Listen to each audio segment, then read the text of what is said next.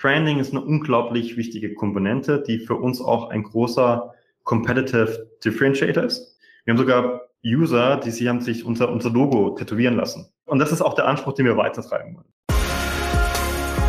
Der Sponsors Podcast. Im Dialog mit Sportlern, Unternehmern und Visionären über das Milliarden-Business Sport. Mit Philipp Klotz. Herzlich willkommen zum Sponsors Podcast. Heute habe ich mit Christian Weber, dem Chief Operating Officer von Freeletics gesprochen. Freeletics kennt ihr sicherlich von eurem Training oder auch von der Fitness Tech Lektüre. Also einem Startup aus München, einem sehr erfolgreichen 2013 gegründet, heute mit 160 Mitarbeitern und weltweit über 50 Millionen Nutzern, davon 600.000 Zahlende.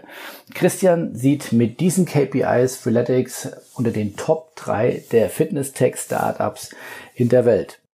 Corona hat Freeletics großes Wachstum beschert. Insgesamt um sage und schreibe 40 Prozent konnte Freeletics im Jahr 2020 zulegen. Dem Unternehmenswert hat das sehr, sehr gut getan und konnte damit auf rund 200 Millionen Euro steigen. Für die Zukunft will Christian weiter wachsen. Wen wundert's als Startups? Aber ein wichtiges Thema dafür könnte das Thema E-Commerce sein. Wir haben da über das Thema Handeln, aber auch andere Fitness, Klamotten und, und ähnliche Dinge äh, gesprochen.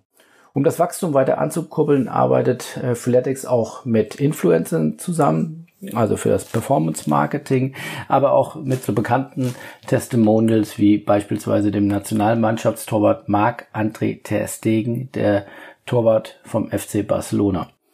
Auch das Thema Sponsoring soll weiter an Relevanz gewinnen und kurz nach meinem Podcast mit Christian äh, wurde auch eine Kollaboration im E-Sport bekannt gegeben mit Fanatics, einem sehr, sehr bekannten E-Sport-Team. Also Deutschland ist und bleibt ein Hotspot für erfolgreiche Sporttech-Startups. Neben Freeletics sind hier nochmal Urban Sport Clubs, die ich auch schon im Podcast hatte, und die Fitness-Spiegel-App Waha genannt. Deswegen direkt rein in den Podcast mit Christian Weber.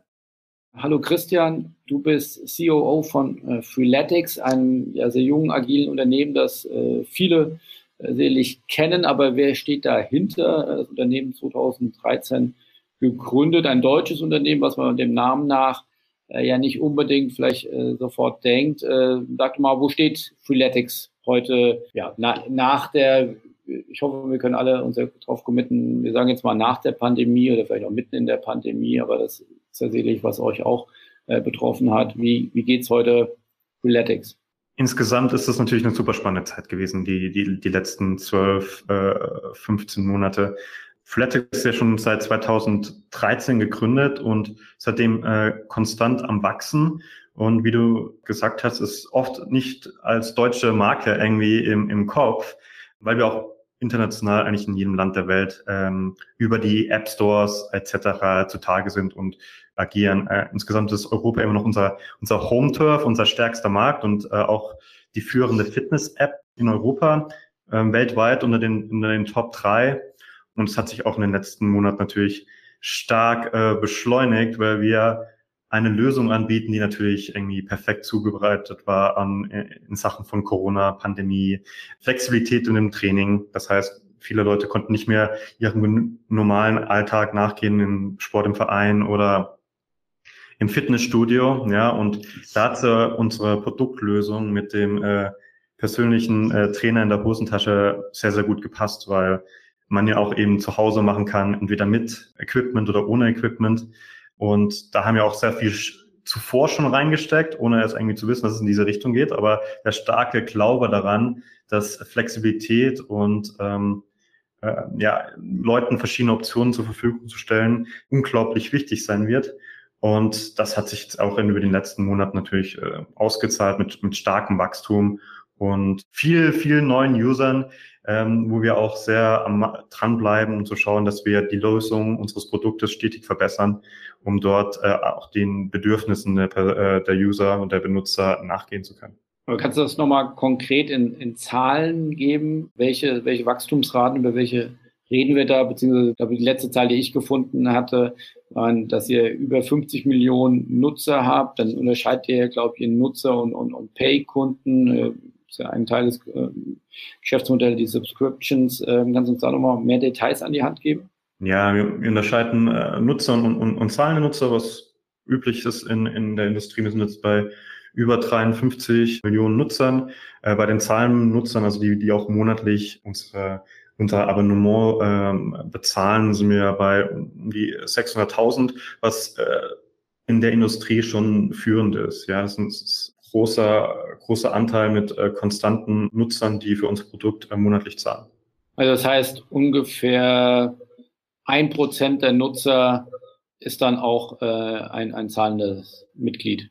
In, in, in dem Sinne muss man schauen, wie viele von den, äh, von den Nutzern irgendwie in den letzten Monaten etc. trainiert haben und, und wie weit da die, äh, die zahlenden User sind halt natürlich dann in der Subscription dann. Aber in, insgesamt ist das in der Industrie eine sehr, sehr competitive Rate und auch andere Firmen sind äh, aller Pelton etc. sind schon mit, mit weniger monatlichen Nutzern an die Börse gegangen. Ja, also äh, 600.000 äh, klingt vielleicht im ersten Moment nicht so viel, aber äh, für für die App-Industrie ist es äh, schon ein großer Batzen. Und jetzt als als Startup 2013 äh, gegründet, wo wo steht ihr da beim Reifegrad? Weil du sagst, ja, bewegt, bewegt natürlich immer noch viel. Seid ihr jetzt in der, in der klassischen Growth-Phase, wo man sagt, gar, wird gar nicht mehr so viel geändert vom, vom Businessmodell? Wo, in welchem Lebenszyklus befindet ihr euch da gerade? Wie gesagt, acht Jahre ist schon, schon eine Weile und natürlich hat sich da einmal von der, von der Firmenkultur, nicht Kultur, aber Firmenstruktur hat sich da einiges geändert. Als ich, als ich angefangen habe, waren 30 Leute da, ist was anderes als äh, aktuell sind wir über 160, 165 Personen, die bei Philetics arbeiten, was viele Leute sich über gar nicht denken können. Das ist eine App, da sitzen irgendwie fünf Leute hinten dran, aber nein, das ist, das ist wirklich ein, ein hartes Business mit, mit vielen Leuten daran arbeiten, dass das Produkt stetig äh, verbessert wird. Und ich glaube, wir sind irgendwie eher noch am Anfang in Sachen, was, was da möglich ist in, in der digitalen Lösung für Fitness und Sport. Ich glaube, dass zum Beispiel durch Corona dieser ganze Digitalisierungsprozess im Health and Fitness oder im Sportbereich sich um drei, vier Jahre beschleunigt hat. Ähm, einfach weil viele Leute zum ersten Mal diese, mit diesen Produkten letztes Jahr in Berührung kamen, ja, weil sie normalerweise ihre, ihre verschiedene Routinen hatten, die sie eingespielt hatten. Aber hey, lass uns was Neues probieren. Und sehr, sehr viele auch irgendwie von unseren Nutzern, bis zum ersten Mal das Produkt in der Corona-Krise probiert haben, waren sehr, sehr positiv überrascht, dass sie doch sehr viel ähm, ihrer normalen Fitnessroutine mit dem digitalen Produkt ähm, abdecken konnten. Und ich glaube nicht, dass das ohne Corona nicht stattgefunden hätte. Ich glaube nur, dass das durch Corona beschleunigt wurde. Ein anderen Faktor, den ich sehe, ist, dass Fitness selbst oder Sport selbst eigentlich immer offline stattfinden wird. Der, der, der Person, der, die, der, der Benutzer des Produktes wird äh, physisch tätig, er trainiert. Er kann nicht das nur durch reines Konsum, ohne seinen Körper zu bewegen. Das heißt, der Sport selbst wird offline stattfinden. Deswegen glaube ich auch nicht, dass jetzt zum Beispiel äh, Fitnessstudios jetzt äh, komplett ihre, ihre Bedeutung verloren haben durch Corona. Ganz und gar nicht. Ich glaube nur, dass die Art und Weise, wie Personen das Training äh, offline, online verbinden und zusammen mit auch smarten Equipment oder smarten Sachen wird sich über die nächsten Jahre noch viel, viel weiterentwickeln. Ja, und ich glaube, dass wir da eher in der Anfangsphase sind äh, in Sachen von der Digitalisierung oder der äh, Smartness in Sachen von Health und Fitness. Und äh, es ist nicht so, dass wir sagen, hey, wir bleiben jetzt in unserem aktuellen Status des Produktes und bleiben da stehen und, und werden nicht mehr weiterentwickeln. Ich glaube, das wäre genau das Falsche, was du irgendwie machen könntest, weil die, äh, die Innovation und die Geschwindigkeit in der Industrie unglaublich rasant ist. Ja, und das hat sich durch Corona nochmal beschleunigt und es wird auch so weitergehen. Wer sind denn eure größten Konkurrenten? Ist das dann die Pelotons dieser Welt oder wie guckst du auf den Markt? Es ist, ist sehr unterschiedlich. Also es ist von den Fitnessstudios, könnte man so sagen, waren auch, also wir haben jetzt gemerkt in der Corona-Krise, viele Personen, die normalerweise ihre Trainingsroutine in der Fitnessstudios gemacht haben, sind zu uns gewechselt. Deswegen könnte man die auch sagen, hey, das ist eine Alternativlösung, die könnte man darauf äh, sehen. Auch die Pelotons ist etwas, was wir uns sehr, sehr genau anschauen oder andere Smart Equipments, wo es aktuell unglaublich viele äh, andere Lösungen gibt, sehen, wie, wie ist es da gewickelt. Das sind verschiedene äh, Möglichkeiten, aber auch irgendwie Apple Fitness, ja, was so mehr so ein Klassensystem ist. Hängt aber auch sehr viel mit der, mit der Zielgruppe ab. Wir haben ein bisschen mehr männliches Publikum, ja, auch ein bisschen mehr härteres Training als vielleicht nur fünf Minuten pro Tag, sondern sehr fokussiert auf Effizienz, aber auch Zielerreichung.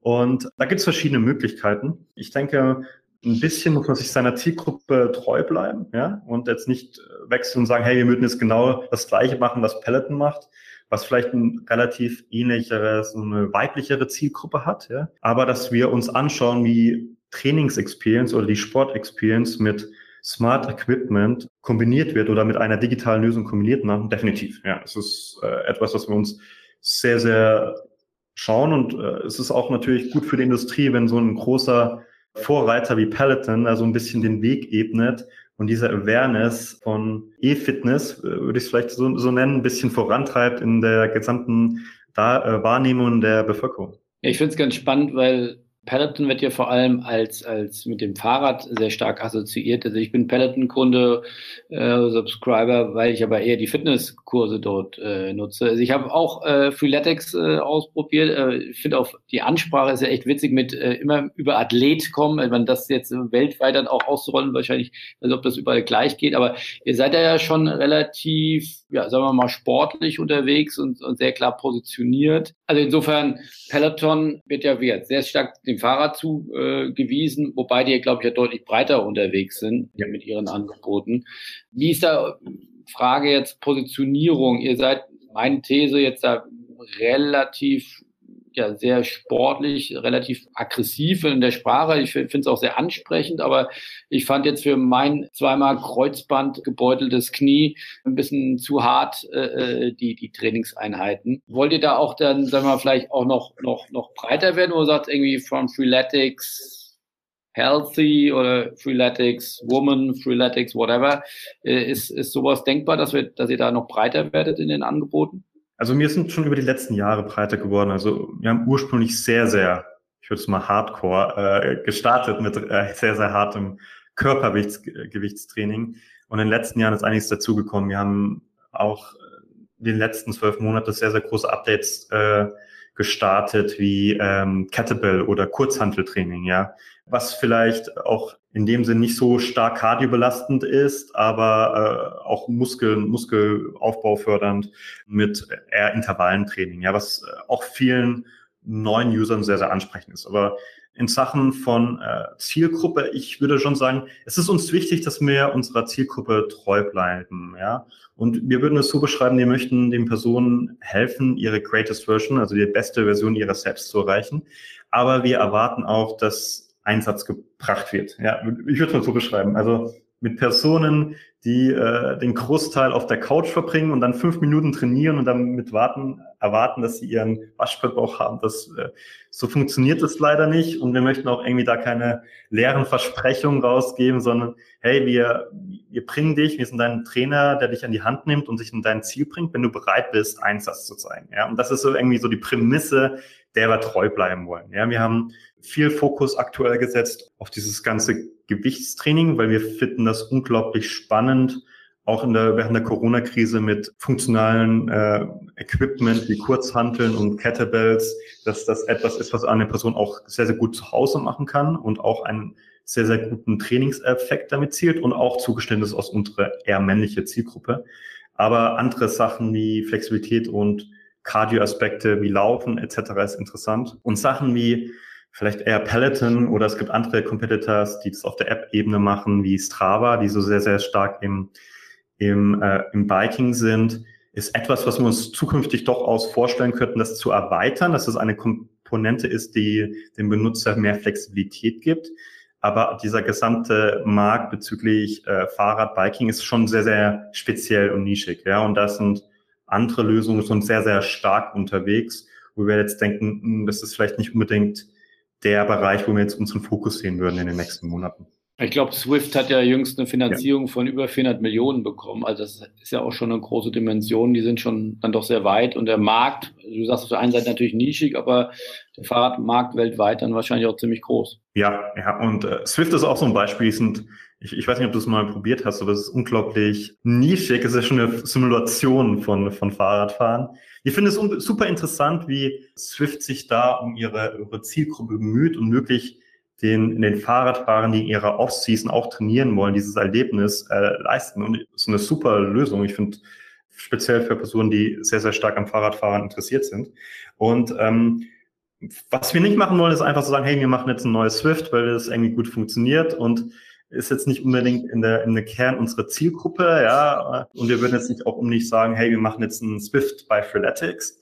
Wir schauen uns schon sehr an, wie solche Sachen wie Connected Equipment eine, eine wichtige Rolle spielen. Ähm, aber wollen jetzt aber auch nicht unserer Marke oder unserer Zielgruppe jetzt untreu werden. Ich glaube, das wäre jetzt nicht so das, das Smarteste, was wir irgendwie im Markt machen können, weil einfach so viel Competition und, und Innovation aktuell am, am Markt ist.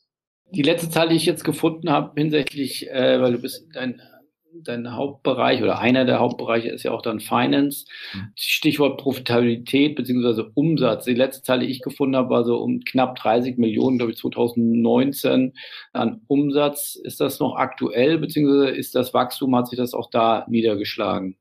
Ja, was ich sagen kann, ist, dass wir dass wir letztes Jahr um die 40 Prozent am Umsatz äh, gewachsen sind, was ich schon denke, ein, eine sehr, sehr gute Wachstumszahl ist. Äh, und, ähm, und das ist auf, auf, auf den Growth Pass, äh, wollen wir bleiben.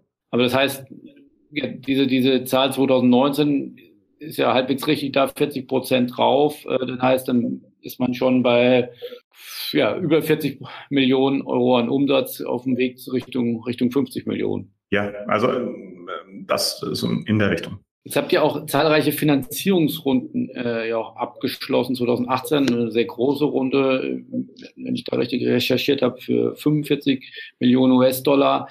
Jetzt im vergangenen Jahr nochmal eine Series B-Runde mit einem Gesamtvolumen von 25 Millionen US-Dollar. Ist das der letzte Status quo oder seid ihr jetzt gerade wieder in einer, in einer Finanzierungsrunde? Das ist der letzte Status äh, quo ich würde es mal so nennen, es sind unglaublich viele Innovationsgebiete und wir schauen uns sehr, sehr im Detail an, was Sinn macht. Und ich denke, dort ist es nicht auszuschließen, dass wir eine, neue Investitionsrunde machen. Es, es muss sich halt nur äh, in dem Sinn Sinn machen und, und daraus ergeben. Und äh, wir schauen uns den Markt ganz genau an. Ich denke, wir sind äh, sehr, sehr gut aufgestellt und äh, würden nicht ausschließen, eine weitere Finanzierungsrunde in der Zukunft zu machen. Wer sind die Investoren? Wer, wer steht dann dahinter? Kannst du ein bisschen Einblick geben in die Gesellschafterstruktur von Philetics? Ja. 2018 haben wir den, sozusagen die Übernahme ähm, von den ursprünglichen Gründern äh, stattgefunden.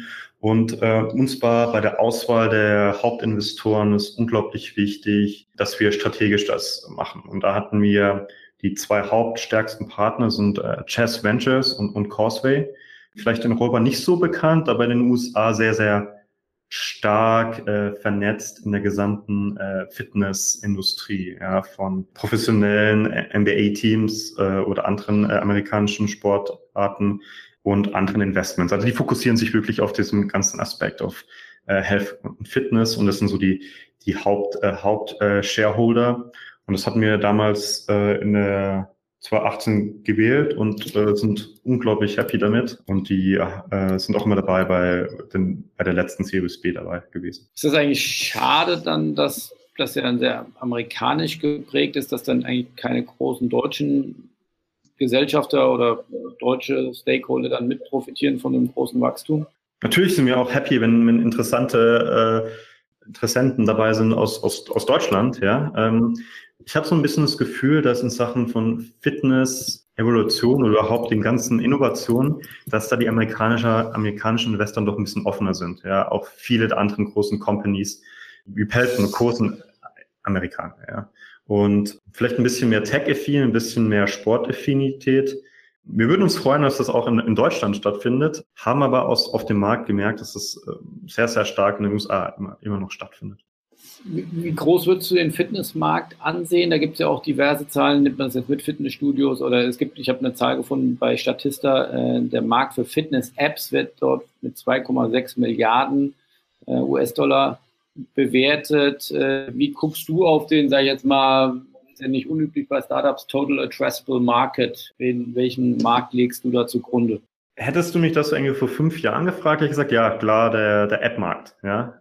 Heute Heute würde ich eher den Gesamtfitnessmarkt als, als größeres sehen. Ja? Und, und wenn man sieht, dass äh, große Namen wie Peloton ja einen Unicorn-Status erreicht haben und richtig große Bewertungen mit auch über eine Billion Umsatz, ja, ähm, dass, dass da Markt äh, schon dann eher auch in dem Bereich von Gesamtfitnesslösungen, ja, von, von den äh, Fitnessstudios, was ja nochmal ein Riesenmarkt ist, ja, hin zu auch äh, Sportevents wie äh, Läufen, ja, oder Marathons. Das ist eigentlich auch eine Art und Weise, wie bei Fitness treibt. Und ich denke auch, dass in der Zukunft die Kombination von Offline, Online, Community, ja, also auch so, so Sportevents, dass es sozusagen ein, ein größerer Markt wird und sich bestimmte äh, Player dort dann auch positionieren und das äh, übergreifend abdecken, also mehr als Ökosystem, was auch zum Beispiel ein Peloton gemacht hat und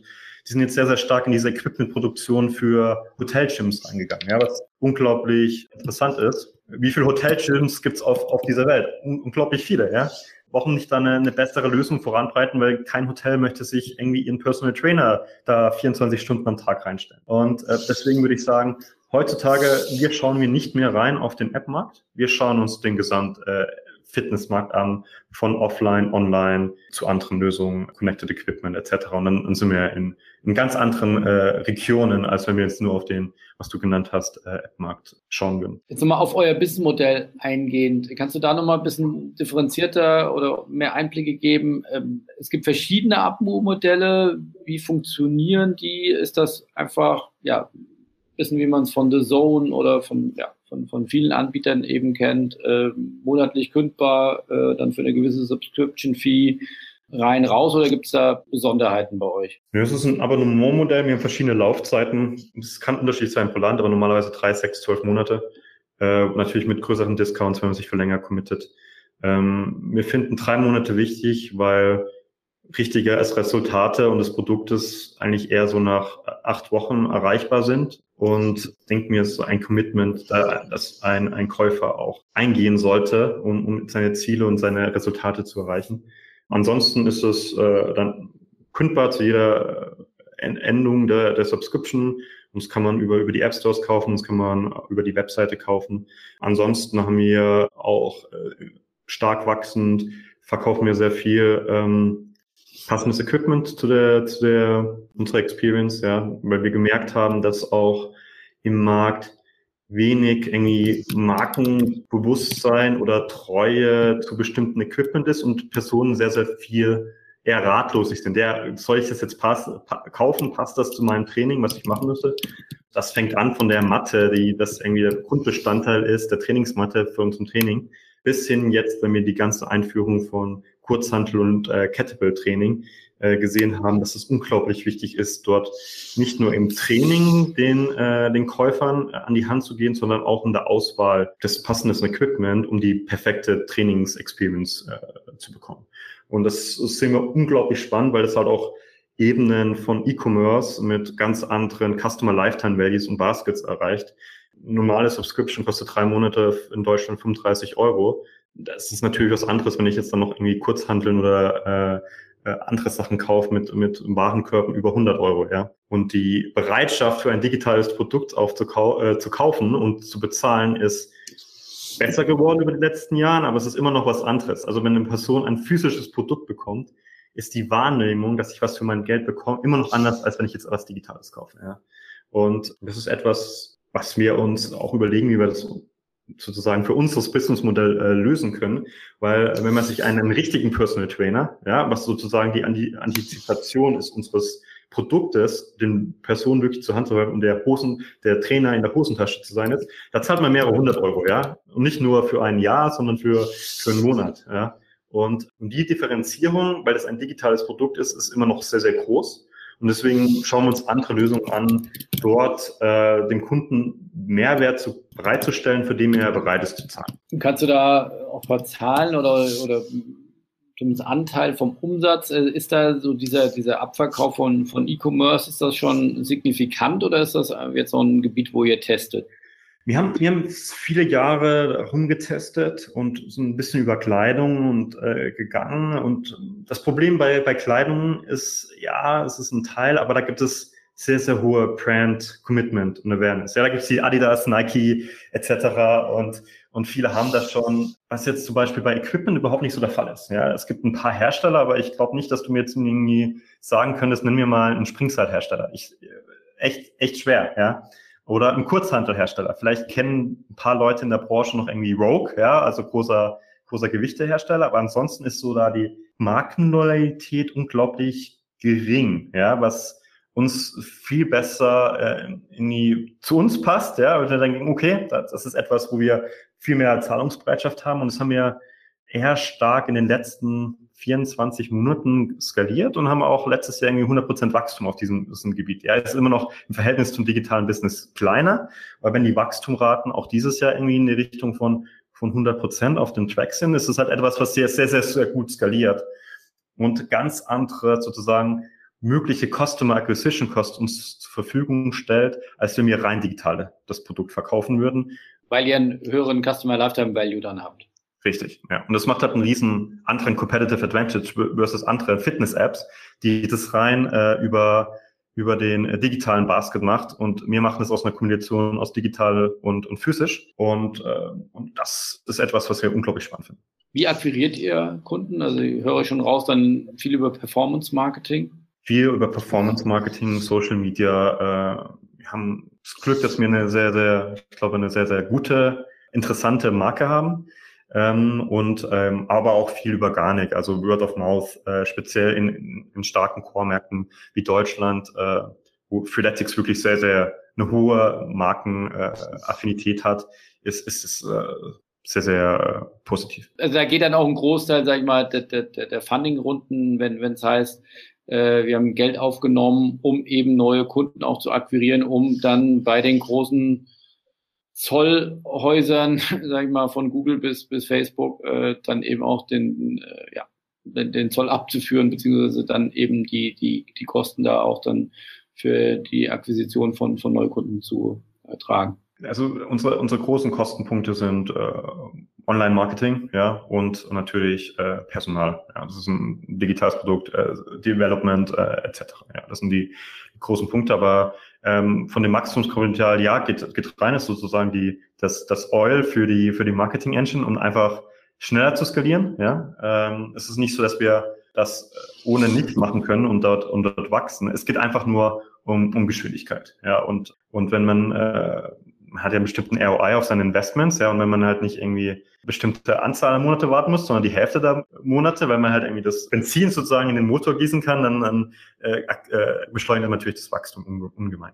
Macht ihr das in-house oder habt ihr da externe Agenturen? Wir machen Performance Marketing. Machen wir in-house. Und das ist das wirklich dann, weil so große Erfahrungswerte, dass ich sage, doppelt so viel Benzin reingegeben in, in den Motor heißt doppelt so viele Kunden. Also kann ich mir ganz einfach ausrechnen, ich muss einfach vorne so viel reinschütten und hinten kommt so viel raus. Ganz, ganz so einfach ist es nicht, aber es ist, es ist schon viel Mathematik, ja. Also wir haben wirklich harte Akquisitionsziele auf täglicher Basis, die achieved werden müssen mit äh, Forecast-Modellen, die genau wissen, wenn eine Person aktuell zu welchem Preis gekauft wird, wie viel wir über die Person äh, verdienen werden und wann ist der Break-Even-Point und äh, und was ist sozusagen der, der forecasted CLV im Verhältnis zu dem Acquisition Cost. Und ja, das ist etwas, was ein Core-Bestandteil unserer, unserer Kundenakquise ist und etwa eine Core-Kompetenz ist, die wir in-house haben. Wie weit oder wie wichtig ist dann für euch Branding? Also man könnte ja sagen, es gibt ja mittlerweile mehr und mehr Online-Firmen, die auch jetzt zunehmend auf Branding setzen, um sich somit auch ein Stück weit unabhängiger von den großen Tech-Unternehmen zu machen, um, um eben nicht abhängig nur von, von Google und Performance-Marketing zu sein, sondern zu sagen, äh, auch so ein bisschen selbst Type-In äh, oder, oder über das Branding eben dann auch Kunden zu akquirieren. Ist das für euch auch ein Thema? Unglaublich wichtig. Also Branding ist etwas, was irgendwie von Anfang an wir hatten immer den Anspruch, eine edgy Brand zu sein. Ich glaube, das haben wir, haben wir geschafft und das ist etwas, was wir auch äh, weiter betreiben. Bei uns ist es etwas, das ist nicht das oder das. Das ist nicht irgendwie Performance Marketing oder Branding. Bei uns ist es Performance Marketing und Branding. Und auch das Performance Marketing muss zum Branding passen. Ja. Es gibt, es gibt andere Provider und Apps, die gehen schon auf Art und Weise mit falschen Aussagen, hey, nimm mal ein Beispiel, ich verspreche dir, du hast den Waschbettbauch in, in, in vier Wochen. Ja? Und, und, und solche Sachen würden wir, würden wir nie machen, passt nicht zur, zur sozusagen Authentizität der Brand, ja.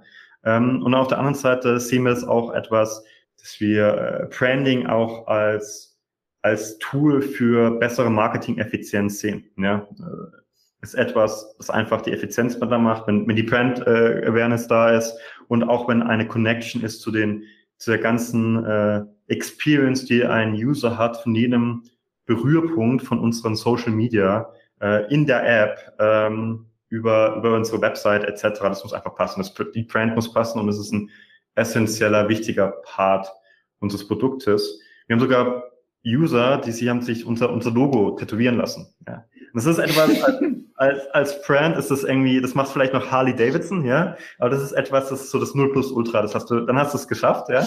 Und, und das ist auch der Anspruch, den wir weitertreiben wollen. Branding ist eine unglaublich wichtige Komponente, die für uns auch ein großer Competitive Differentiator ist, ja, und die wir immer im Kern unseres Maßnahmen, die wir machen, in welcher Art und Weise Marketing im Kern treu sein wollen in dem Sinne.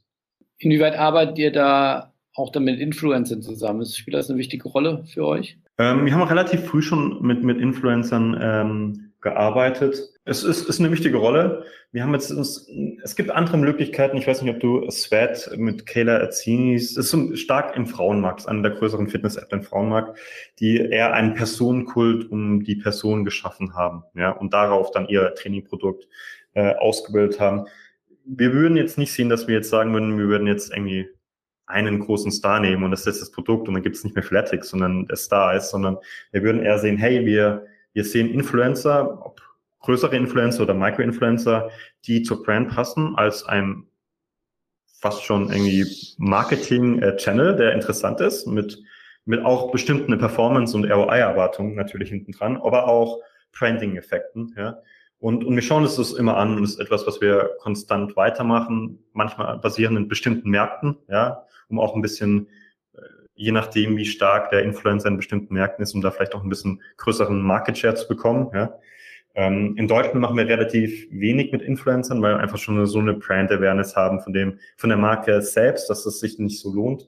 Äh, in anderen Märkten, weiß nicht, USA oder, oder teilweise Südamerika haben wir das in der Vergangenheit schon öfters gemacht. Wäre das dann auch interessant, wenn man zum Beispiel jetzt äh, Lewandowski oder, oder vielleicht sogar Ronaldo, die ja sicherlich sehr, sehr gute Testimonials für euch sein könnten, weil sie doch sehr fit sind und, und das ja auch vom Lifestyle sehr stark so leben. Selbst wenn das jetzt fit, äh, finanziell möglich wäre, wäre das für euch ein, ein spannender Case? Wir hatten eine Partnership mit Mark Ter Stegen letztes Jahr. Also wir haben eine eigene Journey gehabt mit, mit Mark Ter Stegen und äh, wir hatten einen in den USA mit äh, Wonderboy, es war ein UFC-Fighter. Und wir schauen uns solche Sachen an. Und ja, und es muss passen äh, von, den, von den Charakteren. Äh, es muss passen natürlich von, von dem Investment. Ähm, ich glaube, Ronaldo ist ein bisschen über, über das Budget gerade. Äh, aber ähm, in dem Sinne ist das etwas, was wir machen, gemacht haben und auch super interessant finden. Inwieweit sind denn Partnerschaften mit Profiklubs, mit, mit Fußballclubs, mit, mit, mit großen Vereinen für euch interessant? Also ich hatte mal ein Podcast auch mit, mit Urban Sports Club, äh, dem Moritz Kepler. Und äh, der sagte, die wollen da jetzt durchaus Gas geben, haben, glaube ich, mit dem ersten FC Köln und noch mit ein, zwei anderen Clubs äh, dort Partnerschaften. Auch so Branding zu machen, auch so vielleicht an neue Zielgruppen ranzukommen. Ist das ein Thema für euch? Es ist, es ist interessant. Äh, es ist, hängt immer äh, von der von der Story äh, ab. Für uns ist es interessant, irgendwie, wenn wir jetzt unser Produkt in die Trainingsroutine irgendwie reinnehmen. Wir wissen, dass Amateur, Amateurfußballvereine in Deutschland benutzen Freeletics zum Beispiel in der Offseason es wird dann organisiert. Und äh, bei den Profiklubs ist da der, der persönliche Trainer da, die brauchen, brauchen einfach keine, keine digitale Lösung. Auch andere Sachen, was wir uns äh, aktuell, wir haben zum Beispiel eine Partnerschaft mit Fnatic, äh, E-Sport ist etwas, was wir uns anschauen. Ja, weil, äh, okay der, der sozusagen äh, Sport, richtiger Sport als E-Sport, ja, ist etwas, was wir, was wir interessant finden und uns im Detail anschauen, was auch in dieser, ist jetzt keine erste Bundesliga oder sonst irgendwas, aber es hat, es hat auch ein Sportkomponent, ja, und eine Art äh, League-System. Nochmal ein Gedanke, den ich doch sehr spannend finde, bei 53 Millionen Nutzern, äh, inwieweit ist dann auch Werbung ein, ein zukünftiges Einnahmefeld für euch? Weil auch das ist ja äh, vielleicht spannend, äh, in, in, Zeiten, wo die Preise für Performance-Marketing immer weiter in die Höhe schnellen, dass man, weil hier eine sehr dedicated, eine homogene Zielgruppe hat, könnte ich mir vorstellen, dass das für die Adidas dieser Welt durchaus auch sehr spannend ist, dort zu werben. Oder ich glaube, Amazon macht es ja vor, die haben Milliardenumsätze jetzt mittlerweile als Werbung, sind als E-Commerce gestartet und machen jetzt ähm, ja. einen großen Teil ihrer, ihrer Gelder auch über Werbung. Ist das für euch ein Thema? Wir sehen das nicht als, als, als Priorität. Nur mal Verhältnis, also ein Social Network ist prädestiniert für Werbung. Ja? Aber wie oft trainierst du in der Woche? Ja, du trainierst, weiß nicht, vier, fünf Mal. Das heißt, du hast irgendwie bestimmte Interaktionspunkte mit unserem Produkt. Äh, ja, du kannst unsere, unsere Social Features noch eine Art und Weise nutzen, aber es ist jetzt nicht, du öffnest jetzt normalerweise nicht 30 Mal am Tag äh, unsere App wie, wie Facebook. Das heißt, das ist eine Art andere Business Dynamics, die wir sehen, die weniger interessant sind an massives Werbung, an, an Ads in der App. Und, und Werbung einbringen in unsere, unser Premium-Produkt würde mir auch nicht irgendwie passen. Ja, dafür, dafür passt es nicht zur Brand und auch nicht unser Anspruch äh, in Sachen, hey, die Personen zahlen aktuell schon an unsere, unsere Subscription. Es ist einfach, ich, ich denke nicht, dass so wie das Konzept von Sport und Fitness, das teilweise eher punktuell ist in einem Ablauf der Woche, dass das nicht prädestiniert ist für Massenwerbung aller Facebook und Co für gezieltes Werbung Produkte, die Sinn machen in der Experience. Ja, äh, ich möchte jetzt auch nicht meinen User mit irgendwelchen Bannern bombardieren oder sowas. Aber die Sinn machen Experience, das funktioniert gut. Und das ist genau der Punkt, wo wir sagen, hey, E-Commerce zum Beispiel mit Equipment, die der Benutzer braucht, um seine Training zu absolvieren, Bombe, ja, passt.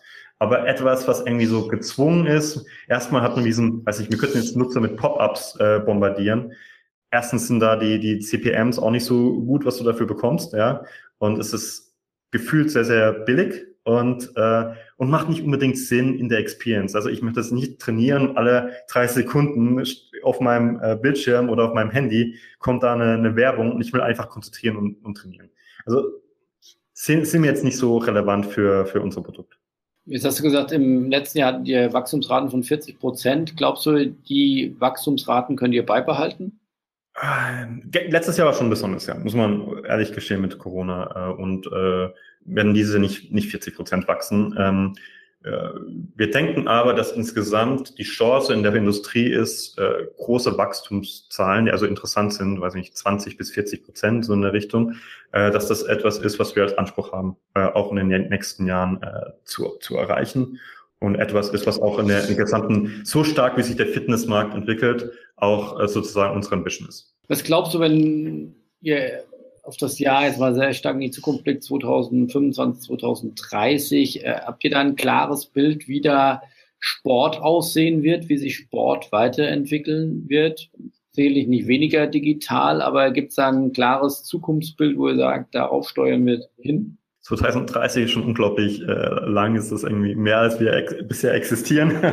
ähm, wir haben eher ein Bild, wo wir in ein, zwei, drei Jahren sein, äh, sein wollen. Und ich denke, was ich vorher schon genannt habe, die Kombination, dass Digitalisierung im Sport, während bei dass Sport offline stattfindet, aber oft auch eine sehr, sehr soziale Komponente hat und soziale Komponente unglaublich motivationsfördernd und engagierend sind, dass sich sehr, sehr viele neue Lösungen dieser Art entwickeln. Es werden andere Lösungen müssen umdenken. Ich glaube irgendwie so das traditionelle Fitnessstudio, wie es irgendwie vor, vor Corona war, wird teilweise noch exportieren, aber da wird es eher ein bisschen mit dem Wachstum zurückgehen, wenn sie sich noch nicht neu überlegen und mehr Flexibilität an, an den Benutzern äh, bieten, die sie, was die auch erwarten, ja.